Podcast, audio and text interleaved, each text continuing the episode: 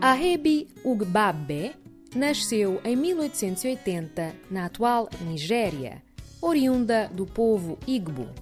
Cedo foi obrigada a afastar-se da sua comunidade e mais tarde regressou com o apoio dos britânicos, tendo reivindicado o título de rei.